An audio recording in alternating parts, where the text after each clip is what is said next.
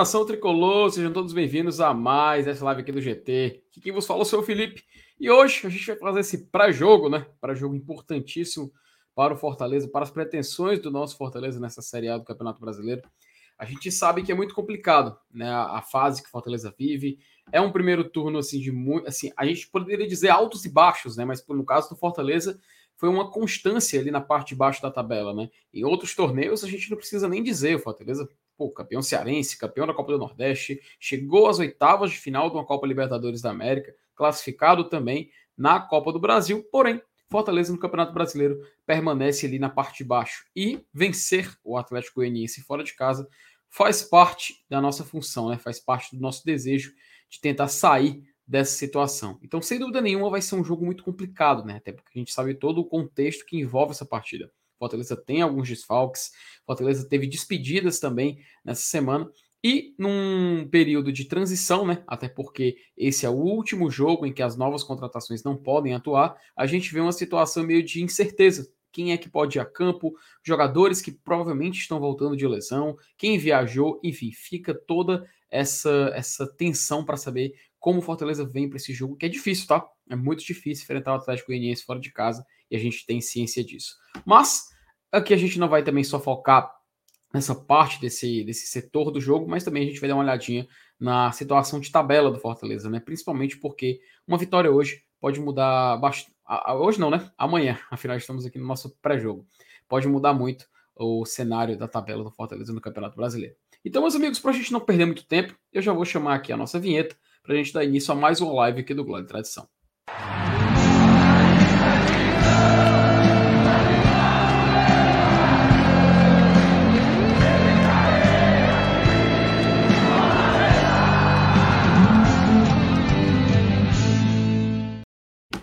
Eu não estou sozinho nessa, estou aqui com meu querido Márcio Renato. E aí, MR, como é que você tá, cara? E aí, estamos aqui fazendo um, um pré-jogo diferente, né? Você que está aí no chat conversando com a gente e a gente não responde, não é porque a gente é besta, não, mas é porque hoje o nosso programa está sendo gravado, né? Vamos entregar aqui a, a, a, a magia da TV, né, Felipe? Vamos, Estra, vamos estragou, é, Levantou as cortinas antes, né? Levantei as, as cortinas. cortinas. Eu, eu, quebrei a quarta parede agora, conversei diretamente com o nosso público. Mas é isso. Hoje vai ter um, um arraiazinho que a turma vai, não sei o quê, negócio de, de milho, bolo de fubá, não sei o que lá. É, é, como é aquela bebida lá, Felipe, do, do, do São João? É aluá. E... Eita, agora tu foi É aluá. A turma, vai tomar puxou, uns, a turma vai tomar uns aluá. Então hoje aqui é gravado, mas a gente vai falar tudo, né? Que circunda esse jogo difícil, tá? Contra o Atlético Goianiense. É. Detalhe, viu? O Atlético Goianiense e o Cuiabá são as duas únicas equipes que o Fortaleza não venceu desde que voltou à Série A do Campeonato Brasileiro. Então, em 19 eles não estavam, né? Eles estavam na Série B, mas 20 e 21 não ganhamos. Quem sabe em 22 a gente quebre aí essa risca e a gente ganhe, né, desse Atlético Goianiense. Queira Deus que seja já amanhã nesse domingo, porque não é por nada não, viu? Nada contra o Atlético Goianiense, mas nós estamos precisando de mais, de mais, de mais, de mais, de uma vitória, uma vitória fora de casa, é um confronto direto. Eu tenho certeza que daria muita moral, né? Se você consegue, Felipe, encarrilhar uma classificação na Copa do Brasil diante do seu maior rival, com uma vitória fora de casa contra o Atlético Goianiense, a perspectiva do torcedor ela já muda e a turma já passa a recuperar um pouco da confiança também. Então, Vamos falar tudo sobre isso aqui nesse pré-jogo. É, perfeito, cara. E assim, no caso do Atlético Goianiense, o Fortaleza, a gente fala dessa situação de que, ah, estamos, fomos bem em outras competições, mas no Campeonato Brasileiro é onde buscamos a recuperação. Semelhante ou não, o Atlético Goianiense vivia algo parecido, né? O Atlético Goianiense ele conseguiu uma proeza de ainda estar vivo, ainda na Copa Sul-Americana, que é o torneio internacional que ele disputa, vai jogar as quartas de final, assim como também na Copa do Brasil, onde ele eliminou o Goiás, o seu grande rival, e goleando, tá? Por 3 a 0 um, assim, com muita autoridade. E no Campeonato Brasileiro, tá ali, junto com a gente na zona de rebaixamento. Então, sem dúvida nenhuma, é uma fase que tanto Fortaleza como o Atlético Goianiense podem compartilhar. E esse jogo, sem dúvida nenhuma, além da dificuldade que a gente sabe que é jogar lá contra o Atlético, vai ter também esse, esse fator interessante, né? Que as duas equipes vivem similaridades na, na temporada, porém, chega no Campeonato Brasileiro, vão ter que medir forças, né? E assim, Marcenato, eu queria já emendar, cara, uma pergunta logo de cara para você, sabe? Porque assim, a gente sabe como essa vitória, como uma vitória no clássico muda, né? A gente sabe como muda o ânimo, muda toda um, uma percepção, toda uma visão de futuro. E a gente tem o 2019 do Fortaleza como principal exemplo. 2020 para o Ceará valeu a pena aquela vitória para eles. Porém, em 2021, né, a gente acabou sendo derrotado pelo rival no último clássico rei do ano, só que o Fortaleza conseguiu alavancar uma Libertadores. E o Ceará acabou indo parar numa, numa parte de tabela da qual ele nunca abriu mão, né? Afinal, um time que sempre terminou na segunda página do Campeonato Brasileiro. E é interessante a gente ver que após vencer, assim, nós fomos derrotados no clássico, mas classificamos para as quartas de final da Copa do Brasil. E a gente vê um Fortaleza, Márcio Renato, com uma visão meio de mudança, sabe? Sabe quando você percebe que algo está mudando, que algo está acontecendo? Iago Pikachu se despediu do Fortaleza, novas contratações chegaram, Tinha Galhardo já foi apresentado, já ter uma entrevista, muito animada a entrevista dele, inclusive. Eu, eu, eu, eu, confesso que eu me diverti bastante assistindo o Galhardo falar. E, assim, inclusive, Marcelo, você está galhardizado, né? Como é que fala? Tô, galhardizado? Tô, tô 100% galhardizado. Me emocionei com o coletivo dele. Rapaz, vou dizer uma coisa: o, o, o, que, o, que, o, Mar, o que o Marcelo Galhardo, o que o Thiago Galhardo já deve ter de convencido pessoas só na conversa. Muito, mas muito. Ele, é, ele é mala, Felipe, ele é mala, ele sabe, rapaz, sabe as rapaz, palavras ele, certas. Ali, ali, ali na noite deve se dar muito bem, viu? Porque, pelo amor de Deus, parabéns, O homem é casado, o homem é casado, Felipe, pai, pai de dois tá filhos. Tá explicado, já, ó, já tá casado, já tá casado com dois filhos, solteiro não tá mais, ó, tá vendo? Ele, ele certo, conseguiu o casamento com essas ferramentas, né, Felipe? É, com certeza. O Exatamente. homem sabe. O homem sabe do riscado. E é justamente assim. Ainda não contamos com ele, né? Ainda não contamos com é, ele. Para o jogo, pro jogo de, de domingo contra o Atlético, não, mas quarta-feira contra o Bragantino, estamos no, no, desejo que sim, né? É, tem, é, tem dois dias para sair no bid antes, 18 e 19. Saindo, show. Do dia 20 ele já joga. Mas eu queria te perguntar isso, mas Renato, porque a gente vem dessa vitória, vem dessa classificação contra o Ceará mas a gente percebe um movimento de mudança no Fortaleza. Mudança, pelo menos, em elenco, né? Pelo menos a mudança a gente vê ali no nosso plantel. Jogadores possivelmente saindo, sendo emprestados, outros já chegando, outros prestes a ser anunciado. E eu queria te emendar isso, cara. Como você enxerga essa fase de mudança, essa transição do Fortaleza? Porque é algo talvez assim que a gente não ainda te, a gente ainda não viveu nessa época do Fortaleza na Série A, né? Porque o Fortaleza não, nenhum momento a gente viu ele passar assim um primeiro turno inteiro, praticamente inteiro, dentro da zona de rebaixamento. A gente sempre teve mudanças, a gente teve o Fortaleza um pouco mais em cima, então um pouco ali no meio de tabela, e agora a gente vê essa situação acontecendo, e justamente nesse período de transição. E eu queria te perguntar, como é que você está enxergando toda essa mudança que vem acontecendo no Fortaleza nesse momento do Campeonato Brasileiro? É, eu concordo contigo, assim, a gente nunca jogou um campeonato para ficar afundado nele o tempo inteiro, né? Até em 2019, a gente ficou muito tempo ali, muito, muito tempo mesmo do campeonato, ali na boquinha, da, na boquinha do túnel, né? Ficava no Z4, depois saía e ficava e saía, e ficava algumas rodadas, até que veio o, o clássico e a gente deu aquele aquele sprint ali de oito, de oito rodadas e o time realmente disparou, foi bater na primeira página, quase, quase, quase, faltou ali um, um cabelinho de sapo para chegar na pré-Libertadores, né? Então, Fortaleza te, tem disso, né? Às vezes dá umas arrancadas também. Quando desembesta, ninguém segura. Agora, é, é óbvio, né? São, são muitas mudanças, né? A saída do Pikachu é o fim de um ciclo, no meu modo de entender. É o fim de, é o fim de um ciclo, inclusive tático. Eu acho que a saída do Pikachu exige do treinador e da comissão técnica que se repense a forma como Fortaleza atua, porque ninguém vai fazer o que ele faz. Ninguém. A gente pode aqui quebrar a cabeça, pegar aí os 32 jogadores do elenco, ficar colocando um por um naquele lugar, nenhum vai fazer.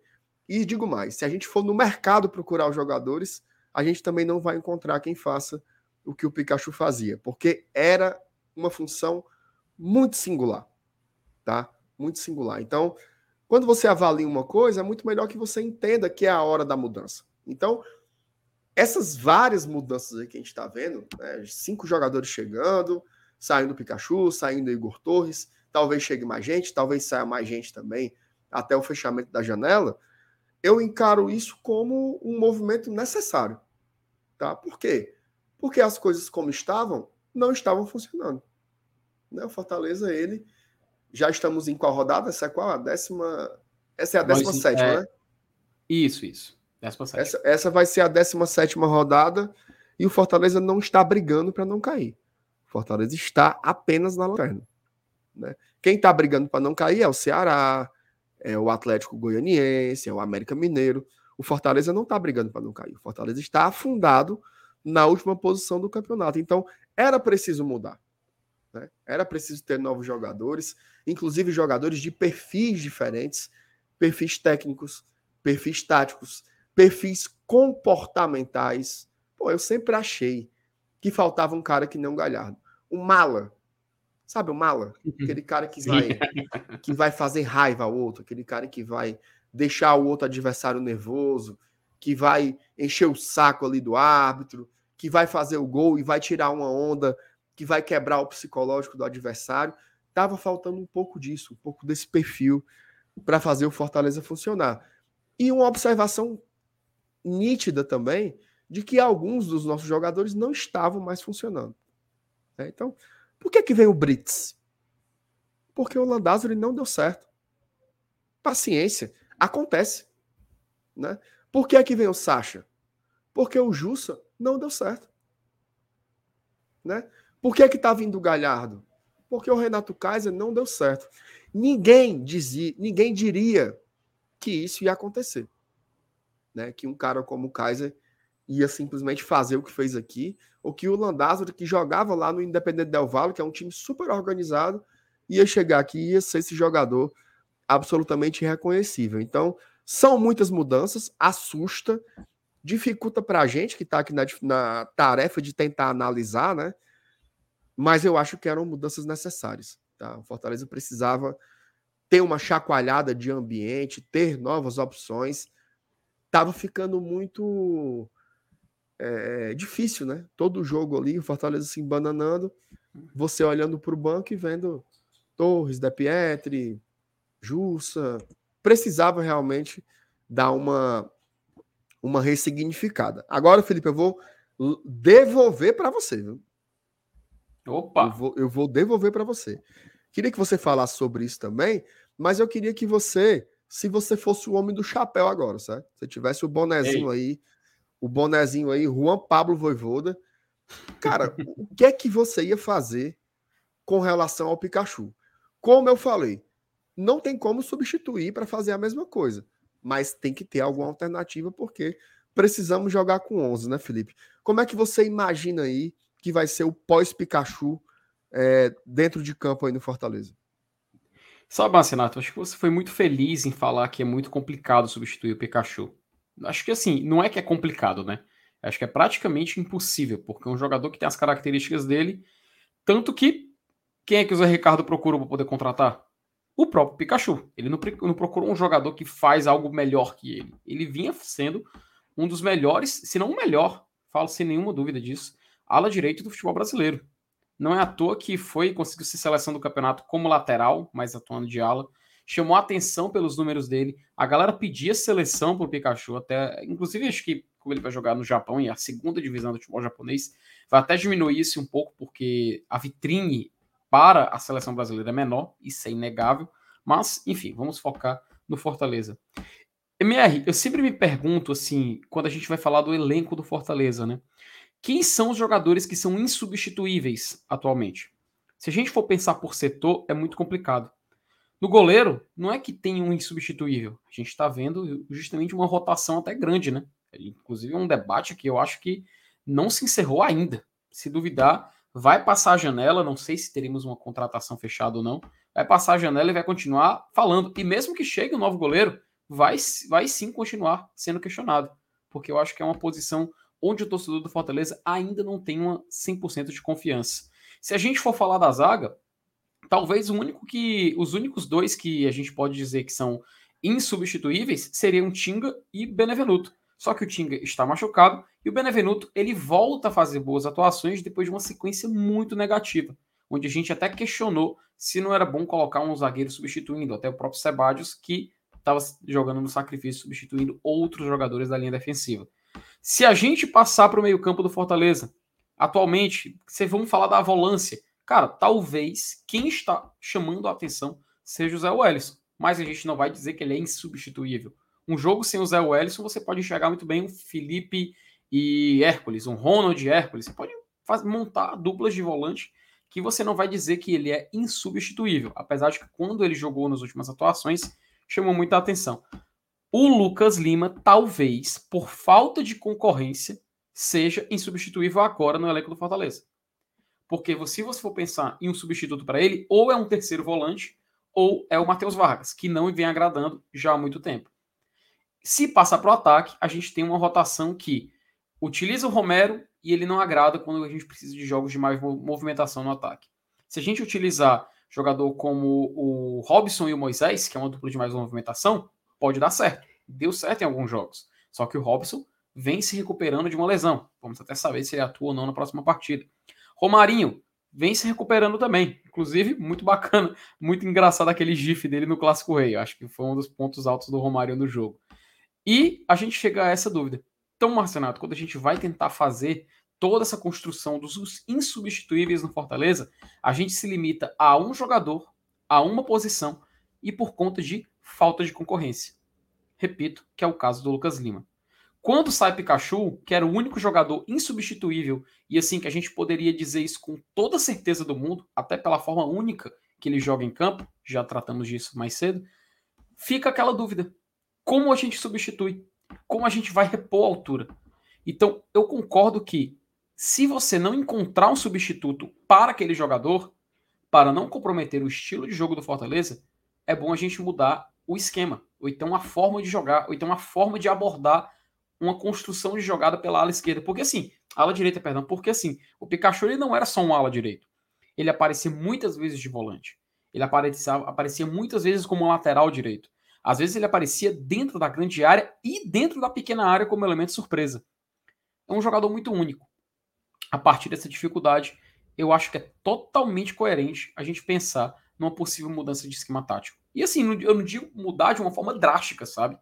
Tipo, ah, Fortaleza agora vai jogar, sei lá, num 4-3-3, num 4-2-4, como jogava o Rogério Senna. Não, a gente não está falando disso, de uma mudança no, no desenho inicial, mas a gente está falando uma mudança na construção, na forma de jogar, no desenvolvimento de uma partida.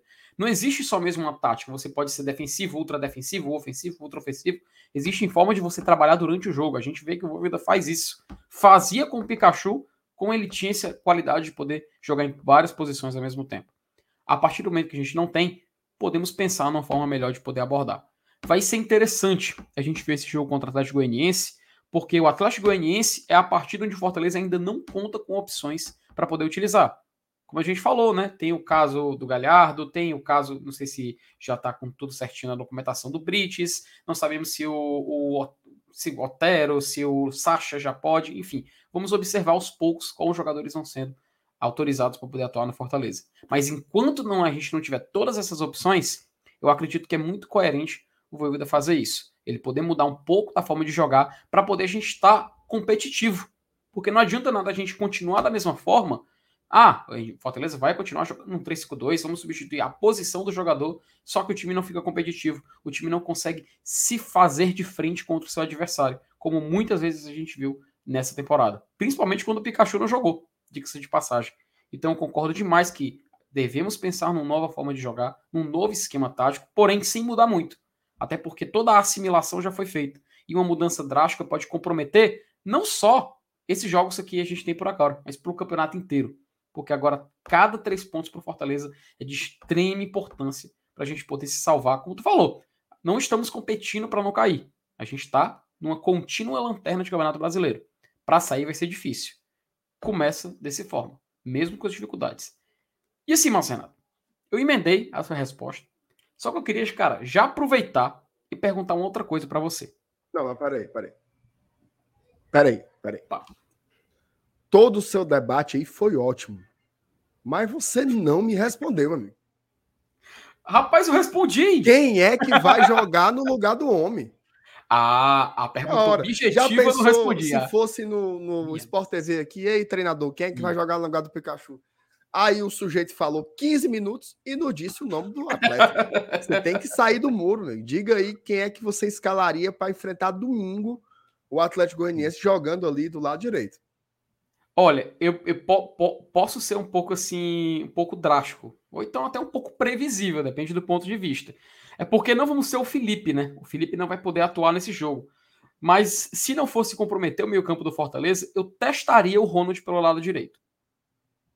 Eu acho que seria interessante você colocar um volante que tem movimentação, que já atuou do lado direito temporadas passadas, principalmente na época do Rogério Ceni por aqui. Então acho que seria interessante a gente ver, sabe? Eu não, eu não teria medo de arriscar o Ronald ali. Pelo contrário, eu já, eu já estaria treinando com o Ronald naquela posição para ver como ele se sai, já que ele é um jogador que já jogou do lado direito no meio-campo, já jogou também como volante, como é a posição de origem dele. Pode também fechar um pouco mais ali o meio quando tiver necessidade. A questão só é a parte defensiva, né? A gente não sabe como ele se sairia. Então acho que valia muito a pena o teste. Não sei se o jogo contra o Atlético Goianiense seria um teste de fogo. Mas assim, se eu coloco, como você falou, se eu colocasse o chapéu, tô lá ali na beira do campo, eu escalaria o Ronald. Mas tem a questão do Felipe. O Felipe não joga. Quem é que vai fazer o meio-campo do Fortaleza? Eu acho que aí já é uma outra dúvida. E aí, Marcenato, você me emendou a pergunta. Agora eu te devolvo. Com essa opção, caso a gente coloque o Ronald do lado direito, quem faria o meio campo do Fortaleza? Porque a gente não tem o Felipe. E a gente sabe que na situação que o Fortaleza se encontra, o Zé Wellison saiu meio que sentindo, vamos saber antes do jogo iniciar, o boletim médico do Fortaleza. Como a gente poderia montar esse meio campo? Até porque o Fortaleza está muito carente também de jogadores nessa posição, carente de jogadores que possam ser competitivos, que tenham intensidade, ainda mais num jogo muito complicado como esse lá em Goiânia, né? Então, cara, eu acho que o Ronald não vai jogar de ala pela direita justamente por isso. Porque uhum. você teria um problema maior. O Felipe não vai jogar, tá suspenso, o Zé Wellison é dúvida. Certo? Então, sobra quem? Sobra o Hércules e o Ronald e o Ronald para ser volantes e o único reserva vai ser o Jussa. Então já é um problema que se abre aí, porque o Jussa tá totalmente sem confiança. Isso é perceptível assim.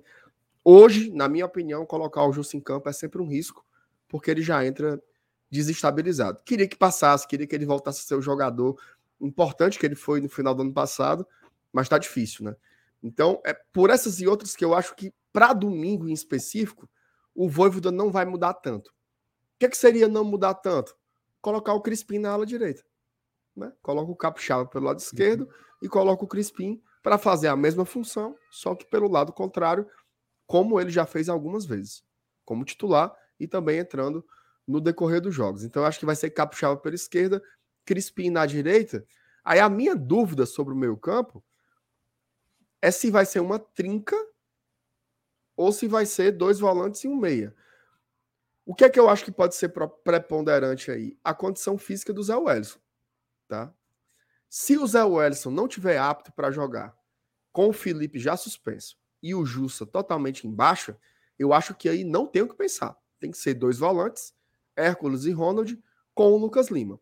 Se o Zé Wellison tiver 100%, aí pode ser que ele venha com uma trinca de volantes, com Zé, com Hércules e com Ronald, tá? Então, eu acho que vai depender muito aí da condição física dos jogadores, inclusive porque não tem que pensar só nesse jogo, né? Tem que pensar nesse jogo, tem que pensar no jogo da quarta, depois no jogo do domingo. Então, tudo isso é muito pensado também pela pela condição física dos jogadores, né? Então tudo isso entra nas opções dos, dos técnicos aí. Eu acho que para esse tipo de jogo, o Atlético Goianiense vai precisar sair. Tá? O Atlético também está uhum. na zona de rebaixamento, está jogando em casa. Então eu não sei se o Fortaleza tem que jogar tão assim preocupado com a marcação e tal. Eu acho que um jogador como o Lucas Lima talvez ajude muito nesse jogo, porque ele faz a bola andar, né? Ele pega a bola, distribui, faz lançamento, vira um jogo. Tem muita qualidade com a bola no pé, o Lucas Lima. Então, eu apostaria para esse jogo de domingo em dois volantes mais o Lucas Lima, tá? Nesse modelo aí, que a gente viu mais vezes, né? Nessa temporada foi nesse formato aí. E é interessante, né, a gente pensar, porque o Atlético Goianiense é um time, como você falou, né? Ele, a tendência é ele ir atrás do resultado, né? Até porque joga em casa e tem essa necessidade. E assim, Marcelo, até não vou, eu não vou mentir para você, cara. Eu me sinto mais confortável atualmente imaginar um cenário com três volantes. Até por conta do receio de Fortaleza acabar, sei lá, chegando lá muito aberto, uma varia de bola. Até por conta dos desfalques que a gente vai ter. Então, sem dúvida nenhuma, o quão mais assim conservador, mais defensivo o Fortaleza possa chegar para esse confronto, eu imagino que a chance da gente não ser surpreendido pelo Atlético é maior. Mas é claro, o Lucas Lima, quando ele joga, ele faz uma diferença. A gente não pode esquecer da importância que ele tem no Fortaleza. O Lucas Lima é um jogador que, quando joga, quando ele tá. É, até mesmo nessa temporada, quando ele fez um, um, os jogos mais abaixo da média, o abaixo da média dele era conseguia ser assim comparado ao ápice de alguns jogadores que estavam atuando naquele momento.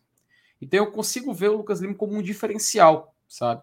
E aquele risco, né? A gente fica naquela dúvida de vamos mais, é, mais, mais conservadores, mais segurando um pouco o jogo, tentar colocar uns três volantes, colocar o jogador que possa atuar à direita, como você falou, o Lucas Crispim, com uma tendência de não subir muito, até para o Fortaleza não ser surpreendido pelo, pelo Atlético, ou a gente coloca o Lucas Lima e tenta encarar de igual para igual. Afinal, esse que é o DNA do Fortaleza em grande parte do, da temporada. Esse foi o DNA do Fortaleza no ano passado quase que inteiro.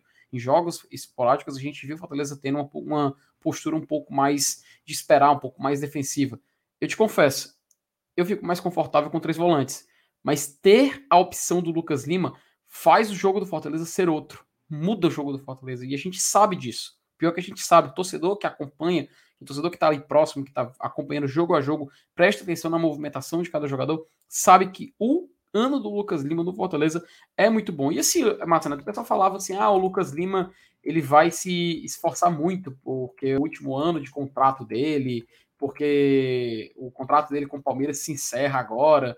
O pessoal tava falando coisas desse tipo, sabe? Mas assim, eu vejo que já não é desse ano, sabe? Eu vejo que já é do ano passado que ele tá com uma postura até de mentalidade ele tá um jogador mais assim maduro, ele tá um jogador que é diferente de como algumas pessoas falavam. Ele não tá vendo essa fase atual da carreira dele como algo assim que possa ser uma decadência. Pelo contrário, ele tá vendo como uma evolução. Ele passa esse sentimento, e até nas, na, nas vezes em que ele pode falar, nas vezes em que ele pode conversar com a, com a galera que cobre Fortaleza, ele fala de uma, de uma postura assim que eu acho que mudou bastante, sabe? Então é um jogador que eu acho que a maturidade está chegando ao Lucas Lima. E a gente vê isso refletir no futebol. É um jogador que está tendo uma obediência, pelo menos quando ele joga com Fortaleza, muito grande. Então passa essa confiança também. Por isso que eu fico nessa dúvida, sabe? Apesar de eu tender mais a colocar três volantes, e a gente vai discutir isso no campinho muito bem, eu não vou reclamar. Pelo contrário, eu vou achar muito co coerente, muito condizente com o que o Voivoda prega, deixar o Lucas Lima jogar. Até porque nessa temporada, até olhar aqui rapidinho o mapa de calor para confirmar. Você vê que diferente do ano passado, ele tem uma movimentação muito maior. Em 2021 estava um pouco mais tímido. Esse ano ele consegue chegar à linha de fundo do Fortaleza. Ele consegue voltar para defender. Você vê realmente o Lucas Lima intenso, como o Voivoda sempre pede que seus jogadores sejam. Então, continuo nessa, nessa, nessa questão de preferir três volantes, mas repito, não teria nenhum problema em ver o Lucas Lima jogar nesse jogo. Agora sim, a gente falou sobre o meio campo, né? A gente já falou sobre Pikachu, falou sobre o meio campo. Chega aquela hora de falar sobre o ataque. E a gente sabe, né, Marcenato, que o ataque do Fortaleza é um momento, sim, mais crítico, eu diria, da temporada. Porque, vamos só repassar as nossas opções, tá? Atualmente, o Fortaleza tem no plantel os seguintes jogadores, tá? Ele ainda não conta com o Thiago Galhardo, contratado para ser atacante, mas ele tem Silvio Romero, ele tem Romarinho, Moisés, David da Hora, De Pietri e Igor Torres. Lembrando, o Robson está voltando de lesão, então não temos certeza se ele joga ou não. Aí eu te pergunto, para um jogo como esse, vale mais a pena a gente investir em um ataque de velocidade ou um ataque de referência? Até porque a gente sabe como o Atlético é um time pesado, um time duro, mas um time de muita movimentação. E fica essa dúvida, principalmente quando a gente cita o nome do Silvio Romero, que eu, te, que eu, tava, eu vou fazer duas perguntas para você, Marcenato, que eu acho interessante.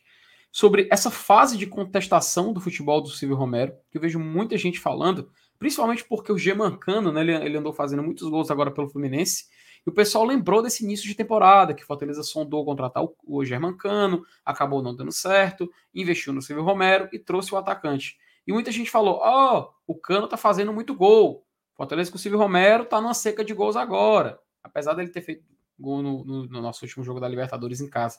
E fica essa confusão de gente questionando, de gente falando que a fase dele não é boa, falando que essa fase que ele vive já representa todo o futebol dele e generaliza, que a gente sabe que não é o correto a se fazer.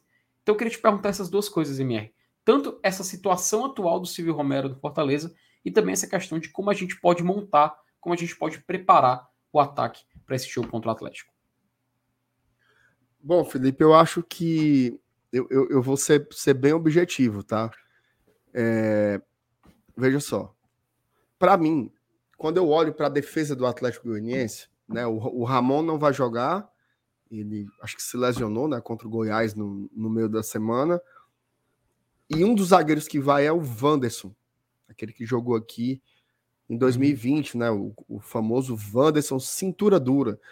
Então, quando eu olho para a defesa do Atlético Goianiense, que eu acho que é um time que se defende bem, eu fico querendo um atacante mais de referência, sabe? O cara que vai tentar aproveitar ali um erro da defesa goiana para tentar marcar. O Silvio Romero, ele tá devendo muito na Série A, né? Já vamos aí para 17 rodada e ele ainda não fez um gol sequer com a camisa do Fortaleza na competição. Porém, ele é o artilheiro do time na temporada. Né? Com, a, com a saída do Pikachu, ele se isola como artilheiro aí com 11 gols. Acho que o Moisés também tem 11, né? Se não me engano, os dois estão empatados ali com 11 gols. O Romero foi decisivo na Copa do Nordeste, foi decisivo no Campeonato Cearense e foi decisivo na Libertadores. Falta ele agora e na Copa do Brasil também, né? Que ele fez gols contra o Vitória. Uhum, Falta agora ele ser decisivo no Campeonato Brasileiro. Eu acho que ele é um jogador que ele, ele, ele não agrada assim aos olhos, né? Ele é um cara que tem dificuldades pro domínio, para ele não tem velocidade. A gente está acostumado com um time intenso, desde a época do Rogério Senna, Fortaleza está acostumado com times de muita intensidade. Então, quando você vê jogadores que são mais lentos, mais parados, que se movimentam mais devagar, que buscam ali o espaço entre os zagueiros, né? A gente tende a achar que o jogo morre quando para nesses caras. Mas ele veio para isso. Né? Ele veio para isso, ele veio para ser o atacante de referência que bota a bola para dentro e ele já botou 11 vezes esse ano, a maioria deles em jogos decisivos, tá? Então, o que, que o Romero tem que fazer? Começar a jogar bola na Série A também, começar a aproveitar as oportunidades que vão ter, vão continuar tendo, né? Mesmo com a chegada do Galhardo, o Romero vai continuar entrando várias vezes nos jogos, né? E assim, ele, ele, ele sabe fazer gol. Isso a gente já viu, que ele é um jogador que sabe fazer gol, finaliza ali com, com poucos toques, né? Com poucas chances, ele vai lá e guarda uma. Tomara que ele se ilumine também aí na primeira divisão, porque a gente está precisando muito de gols, né? Então, respondendo aí sucintamente, eu acho que é jogo para o Romero. Tá? Gostaria de ver é, o Romero em campo, até porque eu acho que o Lucas Lima jogando também pode dar ali bons passes né, para o Romero em boas condições para finalizar, de repente. É o que eu estou mais ou menos esperando. Eu não consigo ver o Fortaleza jogando no contra-ataque contra o Atlético Goianiense. Por mais que eu acho que seja um time que vai ter que jogar mais contra o Fortaleza, não é do perfil do Atlético amassar o adversário. Né? Talvez seja ali mais uma trocação. Eu acho que vai ter momentos do jogo que o Fortaleza estará mais com a bola. Então, se a gente tem a posse, eu acho importante ter o Romero ali na área. E aí, se o jogo mudar, você tem uma opção de velocidade no banco, que no caso hoje é o Romarinho. Cara, é, eu entendo, sabe? Eu entendo. E principalmente isso responde muito àquela nossa dúvida, né? Um jogo, com, um jogo com o Lucas Lima, ele tem a tendência a você ter um jogador de referência. Ou seja, pelo menos um jogador de uma movimentação um pouco mais fixa. E se a gente escolher três volantes, como a gente vai ter uma intensidade maior na marcação, vamos precisar de uma movimentação maior no ataque, até para fazer o jogo rodar, né? Então vamos. Acho, acho que isso, Marcenato, já dá uma. Já dá uma pista do que a gente pode ver nesse jogo mais tarde, né? Daqui a pouco. É, é, um, é um bom, é uma boa associação que você fez, tá? Três volantes talvez combine mais com Moisés e Romarinho, jogando com o Lucas Lima, talvez combine mais com o Romero, né? Para receber ali um passe açucarado, é, é, é porque a gente sabe, né? O Romero, apesar da fase dele no Campeonato Brasileiro, não sei se a gente pode chamar de fase, né? Mas apesar do momento dele, não sei se muda muita coisa essa, essa palavra, no Campeonato Brasileiro, não condiz com ele em outras competições. A gente sabe como ele. Até a gente brincava, né? Nossa, o Romero é muito finalizador, né? Ele recebe uma bola, de primeira ele já consegue fazer um gol. Quando ele tenta dominar, quando ele tenta fazer algo assim um pouco mais um pouco mais subjetivo, ele acaba falhando, ele acaba errando, é, perdendo o tempo da bola. E isso é natural. Eu acho que isso com o tempo a gente pode trabalhar. O negócio é que o Romero, a gente não sabe se ele vai conseguir fazer isso em jogos assim imediatamente, né? Isso sem as contratações chegarem, sem as opções que a gente pode ter até para fazer o jogo rodar, acontecerem, né? Então, assim, Marcenato, acho que a gente já pode ir passando aqui para o campinho, né? Acho que a gente já pode ir, ir, ir, e colocando aqui na tela. Vou, eu vou colocar aqui. Eu, eu, vou botar aqui no mute porque tá passando o carro do som, tocando uma música que eu acho que vai lascar com a gente. Então se segura. Rapaz, o São João, o São João nem começou e a gente já tem o carro tocando som, o paredão, o famoso paredão, fazendo a nossa arte aí, né, meu querido? Não, Mas, eu, assim, tô aqui, eu tô aqui na casa da minha mãe, aqui na Messejana, passa carro com, com som oh, ligado. Você tá, tá na Messejana? Tô na Messejana, tô gravando daqui. Oh, rapaz, tá, Tá, tá pertinho aqui, que a gente tá no mesmo bairro. Ô, rapaz, se eu soubesse, eu tava era aí com você. Rapaz, pô, pô eu, ia, eu, ia, falar um negócio agora, mas. É Deus, Deus segurou na eu, sua mão. segurou na minha mão, cara, porque eu, ia falar um negócio agora que eu ia acabar comprometendo até a monetização do nosso canal, meu filho. Não, Ave Rapaz, Maria, Felipe, nosso... não, faça, não faça um negócio desse, não, Felipe. Se você quiser, se você quiser, é, é, ao invés hum. de você abrir mão do dinheiro da, da monetização, pega o dinheiro da monetização e bote aqui, ó, na 1xBet. Viu? Ah, Felipe. Faça o seguinte, faça, faça aí, falei sobre a 1xBet. Ó, a 1xBet, para quem não conhece, é uma das casas de apostas mais relevantes do Brasil e do mundo. Não conhece ainda? Na descrição deste vídeo tem lá o link da 1xBet, ou você pode simplesmente apontar a câmera do seu telefone aqui para esse QR Code, vai direto lá no site, lá você vai ver as modalidades esportivas, os tipos de apostas que tem. É muita competição, é muito esporte diferente. Futebol, basquete, vôlei, ping-pong, atletismo, peteca, banho de cuia, paroímpa, amarelinha, tudo que você imaginar tem lá na 1xBet e com as melhores odds do mercado. Tá duvidando? Compare com os outros sites. Tá? Pega lá o jogo, pegue lá Atlético Goianiense e Fortaleza e compare com o site que você faz as apostas hoje em dia e você vai ver que na 1xBet é muito mais em conta, ok? QR Code aqui, link na descrição. Lembrando só um detalhe, certo?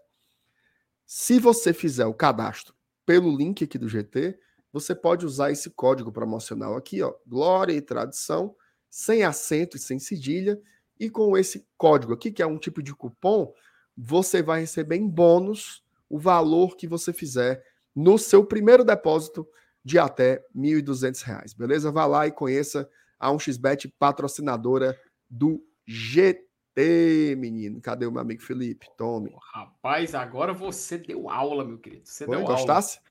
aula. Demais, meu querido. Gostei tanto que eu vou colocar o campinho e é agora. Rapaz, teve até a vírgula, foi? É claro, tem que ter. Aí sim, aí sim. tem que Ó, de, de, depois dos debates que a gente fez antes do, de começar aqui, tá fácil escalar, né? É, acho que não. Já temos. Difícil não tá. Difícil não tá. É, Até difícil não tá. Até pela falta de opção, né? Graças a Deus é só uma simulação. Coitado do rei do Voivoda que tem que botar na vera mesmo. Rapaz, vou dizer uma coisa, Marcenata. O Voivoda, para esse jogo, ele vai ter dificuldade. Mas eu fui cair no erro de olhar um jogo do Fortaleza de 2019, meu amigo. Blindado tá de parabéns, tá? Blindado tá de parabéns. Inclusive, desejar. Por... A turma não tem memória, não, Felipe. É, mano, o pessoal, a o pessoal não tem memória, não. Inclusive, parabéns, blindado, por ter passado de fase na Copa do Brasil. E muito boa sorte também na Copa Sul-Americana. Pro nosso querido blindado também. Vai ter muito sucesso aí nas Copas aí com exceção da Copa do Brasil, se ele pegar o nosso querido Tricolor. Tu queria Mas pegar o Tricas? Rapaz, eu tava falando ontem. Parece que tá tão na cara que vai dar Fortaleza São Paulo. Vai não, vai não. Mas tu é doido, rapaz. Não vai não, nada. Vai não, vai o, time, não. o time que eliminou o Palmeiras, Fortaleza enfrentou ano passado. O Fortaleza enfrentou o Ceará e enfrentou o São Paulo também. Então, se ele pegar o São Paulo, ele já pega duas coincidências na hora só. Vai não, então, vamos, amigo, pegar o... vamos pegar o Dragão. De novo. Pronto. Ah, vamos aproveitar e escalar por dois jogos aqui. Bora lá. Assim, a gente tava falando de Rogério Senna, então a gente tava falando de goleiro. Hum.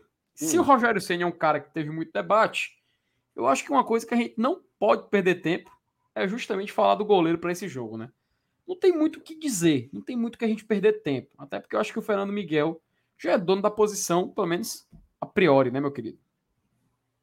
Não, cara, não tem muito o que discutir, não. O Fernando Miguel, ele vem de duas boas partidas, né? Assim, não fez nada de outro mundo espetacular. Mas eu acho que o que a gente estava precisando era, era de mais ou menos isso, assim, era uma atuação sólida. Uma atuação segura, uhum. sem sustos, sem vexames, sem querer inventar, sair, vou sair jogando aqui na mão. Falando Miguel no clássico, quando o negócio apertava, bumba meu boi, meu amigo. Chute para lateral, para onde fosse. Isso eu gostei muito. Eu acho, inclusive, que essa tranquilidade contagia a defesa, né? Que ela também fica ali mais, mais sossegada. Então eu gostei do nosso querido FM por mim manter um bichinho aí como titular. E a turma, a turma no jogo lá contra o Palmeiras, meu amigo, o cara fazia uma defesazinha, uma pontezinha simples, só encaixava a bola, todo mundo aplaudia, chorava, a gente se abraçando. Estamos carente, né, Felipe? Estamos carentes de é, goleiro, é, né? a confiança do torcedor com o goleiro do Fortaleza tá muito, tá, está muito abalada ainda. Eu acho que não é que já passou, ainda está. Acho que inclusive vai demorar um pouco, por isso que falei até no programa de hoje. Mesmo que Fortaleza, sei lá, porventura contrate um novo goleiro, ainda assim vai ser um debate que vai se estender até o final do ano. Mesmo que Fernando Miguel agora, a gente espera que, que ele não aconteça nenhum erro, tomara, ele consiga ter, ser constante, ele consiga ser seguro até o final da temporada, eu acho que vai ser um debate que vai se estender ainda que a galera vai procurar motivo e que, sem dúvida nenhuma, até por conta do que a gente viveu, o torcedor não vai, se, não vai ficar satisfeito. Muito justo, não nego, mas é algo que tenho certeza que vai acontecer. Definido o goleiro, a gente pode passar para a linha defensiva, né? A gente tem que ver aqui qual seria a melhor opção para o Fortaleza Esporte Clube. Mas, Renato, você sendo Juan Pablo Voivoda, qual seria a linha de zaga que você escalaria para esse jogo contra o Dragão? Bom, se eu fosse o Voivoda, eu colocaria o Benevenuto centralizado, o Abraão na direita e o Sebades na esquerda. Só que eu não sou o Voivoda. Então, por eu não ser o Voivoda, eu acho que vai ser a mesma zaga que jogou o clássico. Acho que vai ser o Benevenuto centralizado, o Sebadios na direita e o Tite na esquerda. Eu acho que ele vai manter a mesma formação. Não consigo ver muitas surpresas aí, não.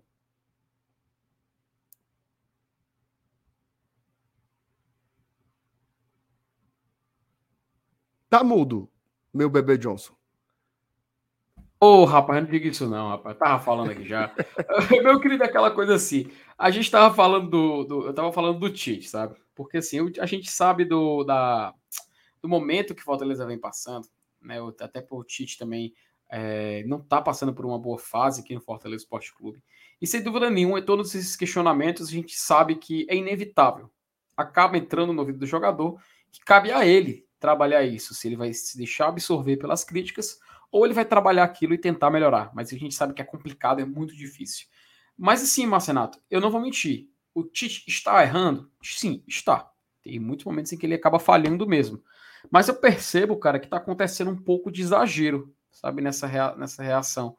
Eu vi até aquela foto do Clássico Rei no, final, no momento final do Clássico, antes do, do Vina ter aquela finalização que ele acabou chutando na trave que tem uma foto onde tem três jogadores do Ceará disputando a bola com três jogadores do Fortaleza. E a gente tem Abraão, Benevenuto e Tite, né?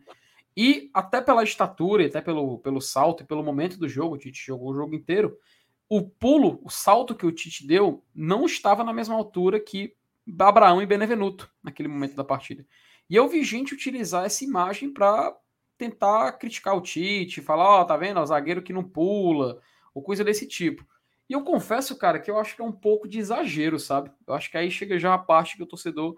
É, que nós, como torcedores, eu me incluo também, às vezes eu exagero um pouco numa, em alguma passada de crítica e tal. E assim, eu, eu, eu, sinto que às vezes a gente passa um pouco dos limites, tá? E assim, só deixar isso registrado mesmo, não é nem questão de debate, então só para para deixar bem claro que é uma observação que eu acho que a gente tem que fazer e depois a gente pensar um pouco, porque, pô, cara, é uma foto de um lance específico, não significa também que ele passou o jogo inteiro colado no chão, né? Mas enfim, fica, faz parte. Assim, da... com relação a pegar a foto e falar, até eu concordo, assim, é, o torcedor faz isso mesmo. Mas o Tite não vem bem, não, tá? é, realmente não vem ele, bem. Ele vem acumulando. Não. Eu até acho que no clássico ele não foi tão mal, tá? Eu acho que ele teve bons momentos ali. É, era, era um lado difícil, né? Porque o Nino Paraíba estava subindo muito ali pro lado dele, então não foi um jogo simples para ele, mas eu acho que ele vem acumulando apresentações ruins nessa temporada e tem apresentado dificuldade no, no jogo aéreo também. Isso é fato. É... Bom, o... contra o Atlético Mineiro, por exemplo, ele simplesmente não pulava né, em jogadas decisivas e acaba pegando um pouco dessa pecha, né?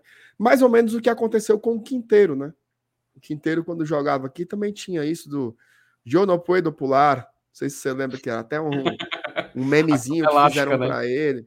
É, que fizeram para ele, que ele não pulava uma gilete e tal. Bom, faz parte, né? O torcedor avacalha mesmo, não tem muito para onde correr. Mas o Tite realmente não tá num bom momento. Eu acho que precisava descansar um pouco, sabe? Passar ali um jogo fora, dois. Mas eu não sei, talvez o Voivoda faça isso quando quando cheguem os novos contratados, né? Tem um zagueiro a mais aí, talvez chegue outro, então já vai ajudar muito o Voivoda. É, o Tite tem. A gente está sugerindo ele fazer o que muitas celebridades fazem, às vezes, o descanso de imagem, né? O famoso descanso de imagem. É, descansar, descansar, dar um tempo, né? Mas assim, o torcedor ele faz isso, tá? Até o cara tava comentando. Uhum. Porra, no jogo contra Estudiantes e no jogo contra o, o, Palme o Palmeiras, o Vargas não foi mal, não. Isso. Ele entrou bem contra o Estudiantes e ele fez, um, ele fez um primeiro tempo ali contra o Palmeiras bem honesto. Ele não é um jogador assim virtuoso, diferenciado. Não, ele é um cabo meio grosso mesmo. Mas ele é, foi ele útil. fez o que se espera, né? Foi útil na marcação, não errou tantos passes como ele costuma errar. Inclusive, tinha dado um passe importantíssimo ali para o Romarinho, que depois cruza para o Zé Wellison fazer o que seria o gol do Fortaleza, acabou sendo anulado teve a infelicidade da bola bater na mão do próprio Matheus Vargas, né? Mas sempre fica isso, né? Ele nunca vai agradar, né? Nunca vai agradar o torcedor, independente do que ele consiga fazer. É, acontece, isso é do futebol. Muito difícil entender por que essas coisas acontecem, mas elas acontecem, isso é fato. Né? Tem muitos jogadores no nosso, nosso time, em vários outros times que são assim. Se você pega no Ceará, tem o Kleber, né? Que é um jogador super útil para eles, mas sempre tem essa pecha. Uhum. A gente tem o Robson também, que é a mesma coisa, faz parte do futebol, né? Perfeito, cara. E assim, acho que a gente já pôde ponderar bastante sobre essa questão da zaga do Fortaleza e pode passar para a volância, que é algo que a gente já discutiu um, pouco ali no andamento do programa. Então eu já faço a pergunta bem direta para você, viu, Marcenato? A volância do Fortaleza para esse jogo contra o Atlético.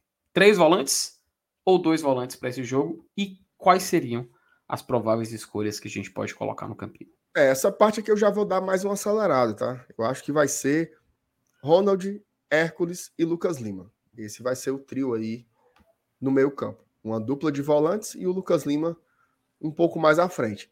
O Felipe está suspenso e eu não estou contando com o Zé Welles. Eu acho que mesmo que o Zé Welles esteja bem, a forma como ele saiu foi muito preocupante. Talvez o Voivoda dê uma uma segurada ali para a gente não estourar o jogador, né? Então seria. E o Justo não dá, né? Então realmente eu botaria Ronald, Hércules e Lucas Lima. E já adianto os alas, tá? Crispim pela Opa. direita, Crispim pela direita e Capixaba pela esquerda. Não sei se você assina comigo isso aí. Assino, com certeza, amigo. Até por conta, como a gente falou, né? Se, se os dois alas que restaram no Fortaleza, que a gente tem três, né? eles vão jogar esse jogo, pelo menos na nossa escalação aqui prévia. Um pelo lado direito e um pelo lado esquerdo, né? Então a gente acho que já está bem desenhado o meio-campo do Fortaleza. E aqui a gente já chega na reta final do campinho para poder definir o ataque. Como falamos, se fosse utilizar o Lucas Lima, a tendência seria um ataque de maior referência. Se fosse utilizar três volantes, a gente poderia optar por um ataque de mais velocidade. Mantemos essa linha de pensamento ou a gente coloca um ataque de referência utilizando o nosso querido Dale Dale mais querido. Não, eu acho, eu acho que como tá o Lucas Lima aí, vamos botar Moisés e Romero, né? Uhum. Eu acho que é o que, o que talvez combine mais. Em várias outras competições funcionou, né? Na Libertadores era essa trinca aí que dava muito certo. Então tem que acreditar também que na Série A a bola é a mesma, né? não é possível, não tá doido. Ver se o Romero faz uns golzinhos aí para ajudar a gente também. Na Série A, esse é o melhor Lion que a gente tem hoje. Tá? É. Esse é o melhor Lion que a gente tem hoje. É... Penso que o, o, o Zé Wellison talvez seja o jogador que está faltando aí. Das peças que nós temos atualmente. Tá? Talvez esse seja o melhor Fortaleza.